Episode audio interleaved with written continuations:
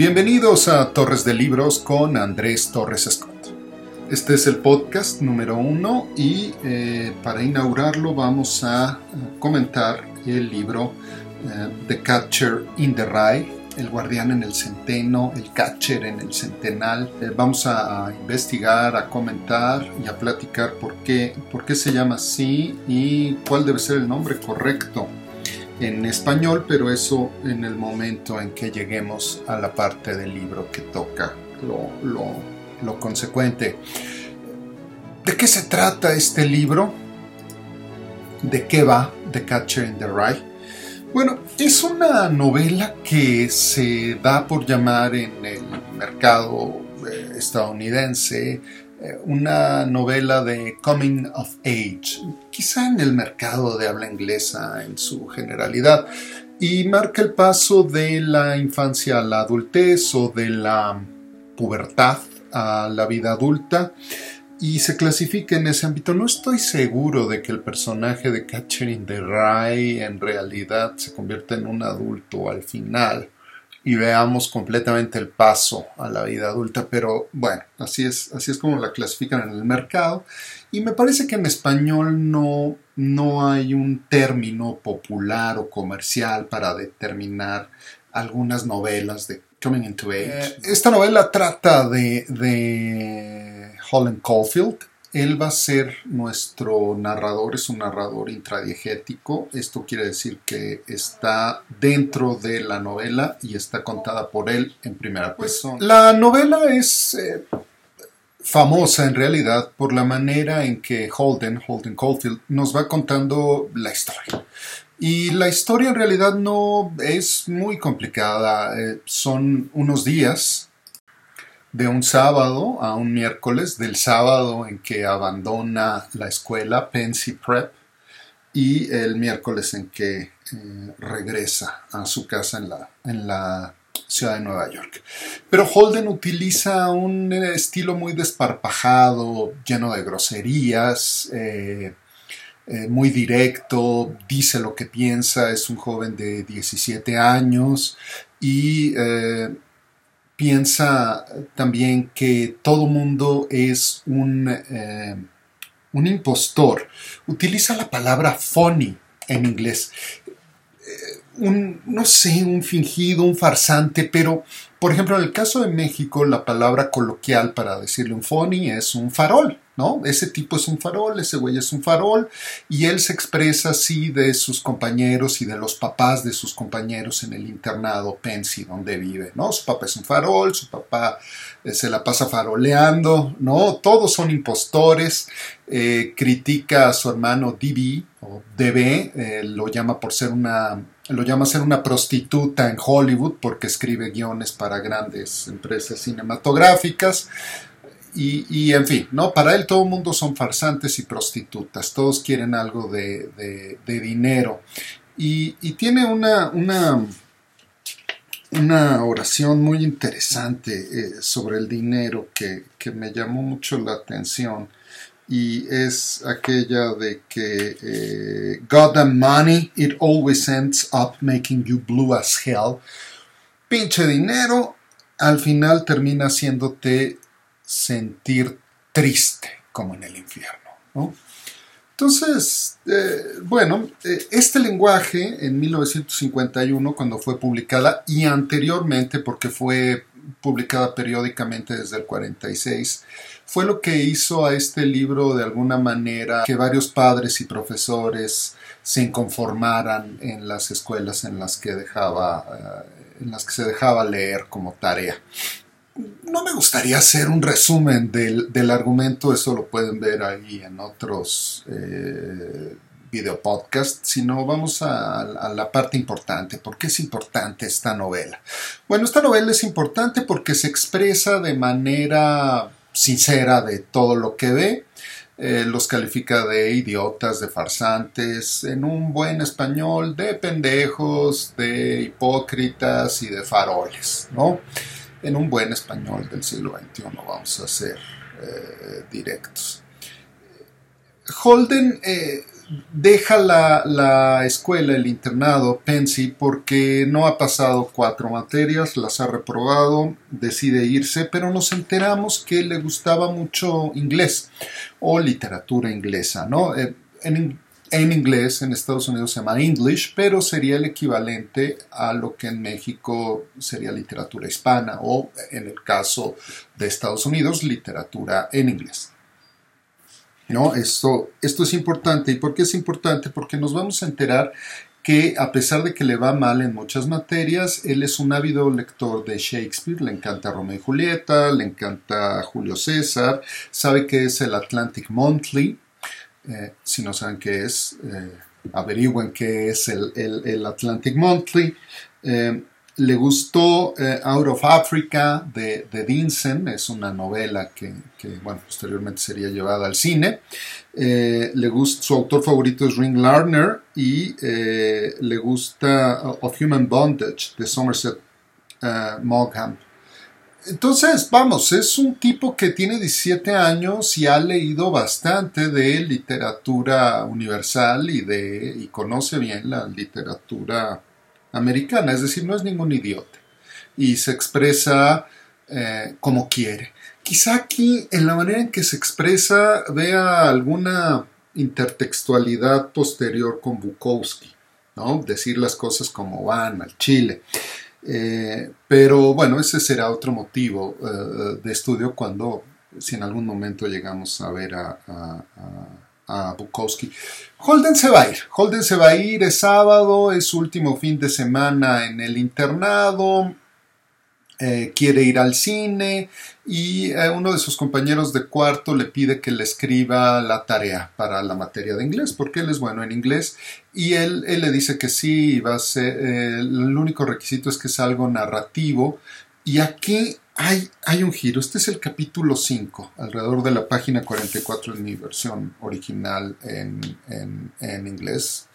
Eh, y es que Holden habla de su hermanito, de Ali. No lo había mencionado en los capítulos anteriores y aquí nos damos cuenta que eh, pues trae, trae una carga pesada, que su hermanito murió de leucemia que su hermanito era muy inteligente, que le encantaba jugar eh, béisbol y que en el guante eh, eh, de, béisbol era ah, jardinero, por lo que puedo entender. en el guante escribía poemas y se ponía a leerlos mientras esperaba el turno del siguiente bateador. Esto le va a traer un problema porque no le gusta a Stradler, el compañero para quien escribe, pero pero es un punto clave que mete el tema del béisbol y mete eh, los problemas familiares de eh, Holden. Holden no es un muchacho imberbe que le vale madre y se pone a hablar y a despotricar contra todo el mundo. No, Holden trae cargando varias cosas.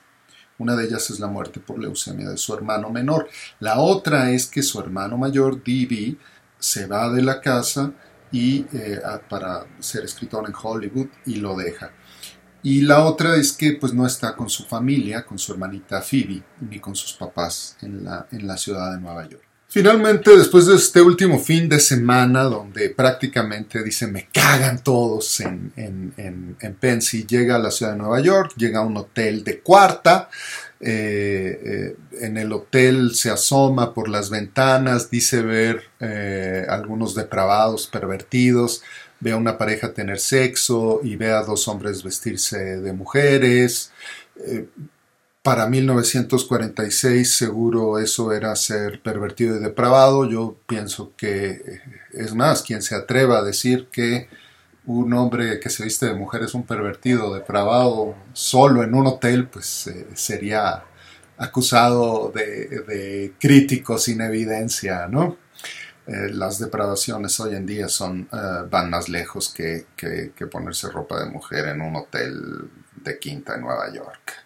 En fin, él se impresiona, tiene 17 años, nunca ha visto eso, y eh, eh, sale, va a un bar, conoce a un par de chicas, bailan con él, las chicas vienen de Seattle y son, eh, da la impresión de presentarlas como unas provincianas que no saben nada, las engaña diciéndoles que vio pasar a creo que Clark Gable o algún actor de, los 40 en los Estados Unidos y ellas creen en realidad y una dice que sí lo alcanzó a ver y él, bueno, pues la verdad es que se las está cotorreando de lo lindo, ¿no? Se burla de ellas y dice que son, por supuesto, unas farsantes. Claro, son unas farsantes, son unas hipócritas y hace una crítica, eh, pues, a la sociedad americana, ¿no?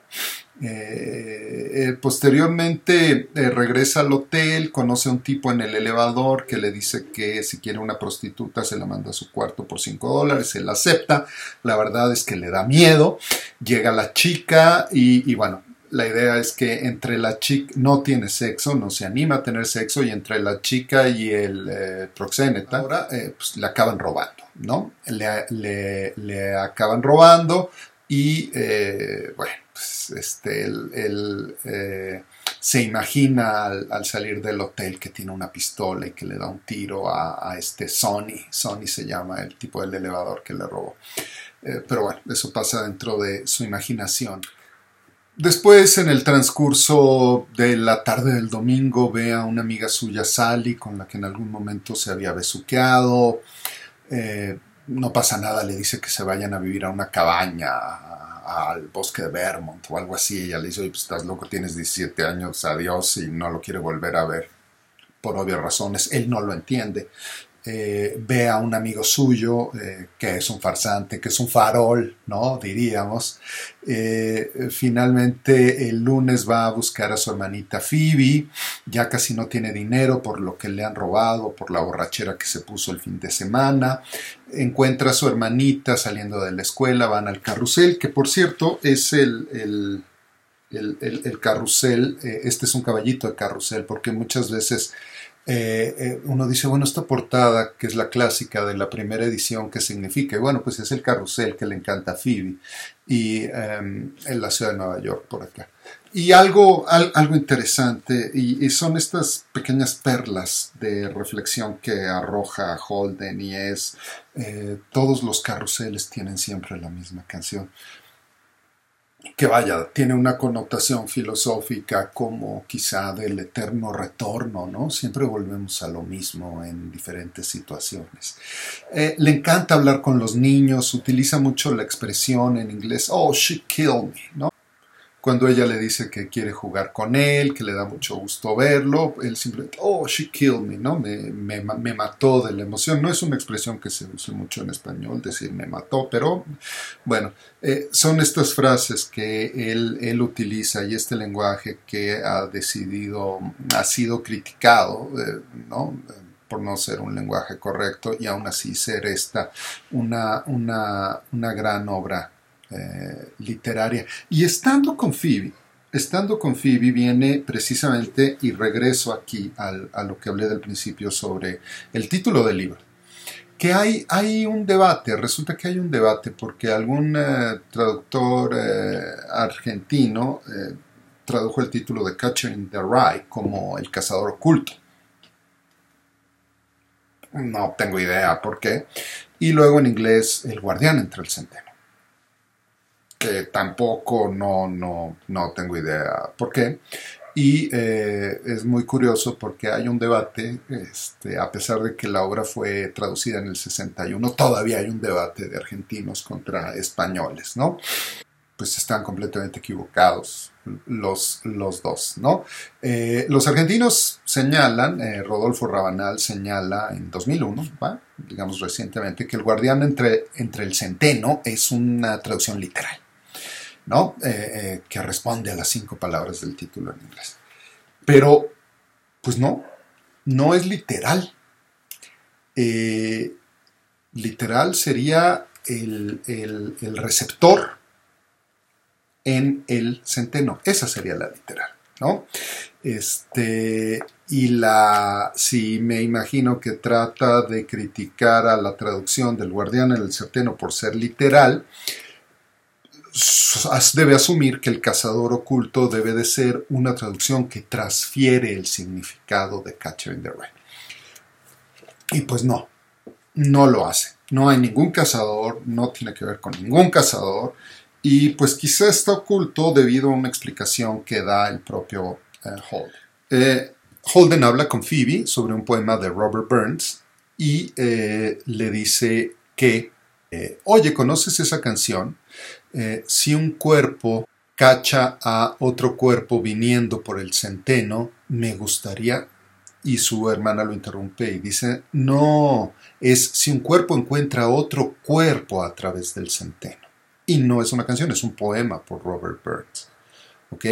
Entonces, aquí estamos eh, introduciendo el, conflicto del catcher. Y si recuerdan, había mencionado el guante de, eh, de, catcher, de jardinero, que tenía su hermano. Es decir, esto va a ser una alegoría al béisbol. Y bueno, pues lo que me queda claro es que ni españoles ni argentinos eh, saben la terminología de béisbol. Cualquier venezolano, mexicano, dominicano eh, sabe que es un catcher, ¿no? Que es un catcher eh, dentro del juego de béisbol y traducirlo como receptor o, recibidor pues, sería completamente anodino, si no es que estúpido. El catcher es el catcher en el béisbol y el pitcher es el pitcher, por supuesto. ¿no? Entonces, eh, explica aquí una, una, una, metáfora que le trae, eh, una imagen, eh, que también es una metáfora que le trae a la mente cuando oye este poema de Robert Burns. mantengo en mi mente a todos estos pequeños niños jugando algún juego en este gran campo de centeno y todo miles de pequeños niños y no hay nadie alrededor. Ningún grande, quiero decir, salvo yo. Y estoy ahí parado en la orilla de algún abismo. Y lo que tengo que hacer es que tengo que cacharlos a todos si se empiezan a caer. Eh, quiero decir, si corren y no ven por dónde van, lo que yo voy a hacer es simplemente salir de un lado y cacharlos. Eso es lo que hago todo el día. Seré the catcher in the rye. ¿no? Entonces, a ver, pues es claro que lo que está haciendo es una alegoría al béisbol y nos está retrotrayendo sobre la imagen del béisbol que nos presentó al principio con la muerte de su eh, otro hermano, Ali. Entonces, pues no, no es el guardián entre el centeno, porque no está guardando nada, no, no, no, no está cuidando el centeno, está cuidando a los niños, y tampoco es el cazador oculto, porque no está cazando nada, y no tiene sentido decir que está oculto.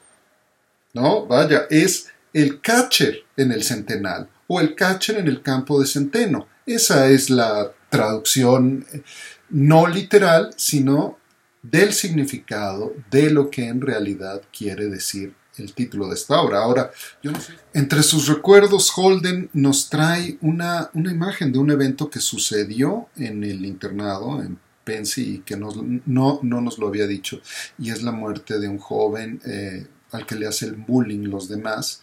Este joven le pide uno de sus suéteres, él le, le da el suéter, la verdad es que no le pone atención, y de pronto eh, lo ve caer por el, por el edificio. El joven acaba aplastado en unas piedras con el suéter de Holden. Y es por eso que Holden en realidad odia el lugar y odia a todos y los llama farsantes a todos, porque ahí ha muerto alguien y nadie ha tenido el valor de decir en realidad qué ha pasado. Bien, pues ya estamos en los últimos días, le queda un día más en, Nueva York para entregarse o ir a decirle a sus papás que ha sido corrido de la, de la prepa. Va a ver a un maestro suyo que eh, le cae muy bien, que él tenía mucho respeto, de letras también, de nombre o de eh, con un apellido ah, italiano, Antolini. Va con él, él le dice que si le da chance de dormir, se queda a dormir y de repente a las 2 de la mañana él se levanta y el tal profesor Antolini está a su lado tocándole la cabeza en una cama que le pusieron ahí en la sala. Y él se despierta, cree que es un, pervertido y se va. ¿Es un pervertido o no lo es? Nunca, nunca lo sabremos. y, bueno, regresa, regresa, eh, no nos describe exactamente eh, si regresa o no a su casa, pero la última, el, el, último capítulo de, menos de una página es una, una carta donde donde dice que está en tratamiento eh, eh, psiquiátrico y que pronto, pronto va a salir de ahí. Ese es el, guardián en el centeno.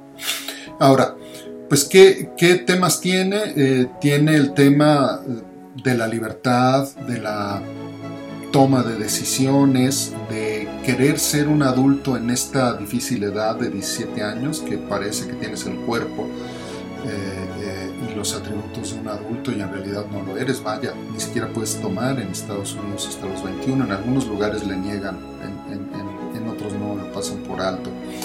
Eh, la crítica social, la crítica a todos aquellos que son unos farsantes, unos impostores, que fingen ser lo que no son, y el lenguaje con lo que lo hace, el lenguaje claro, un poco a la Henry Mill. Bueno, y en total, ¿cuánto, cuánto le damos a esta obra de eh, J.D. Salinger, The Catcher in the Rye, pues un 4.5, eh, vean en la descripción en qué consistió la calificación, 4.5 estrellas de 5, muy buena, la verdad es que es, es una de estas obras que hay que leer. Gracias, nos vemos pronto con otro libro.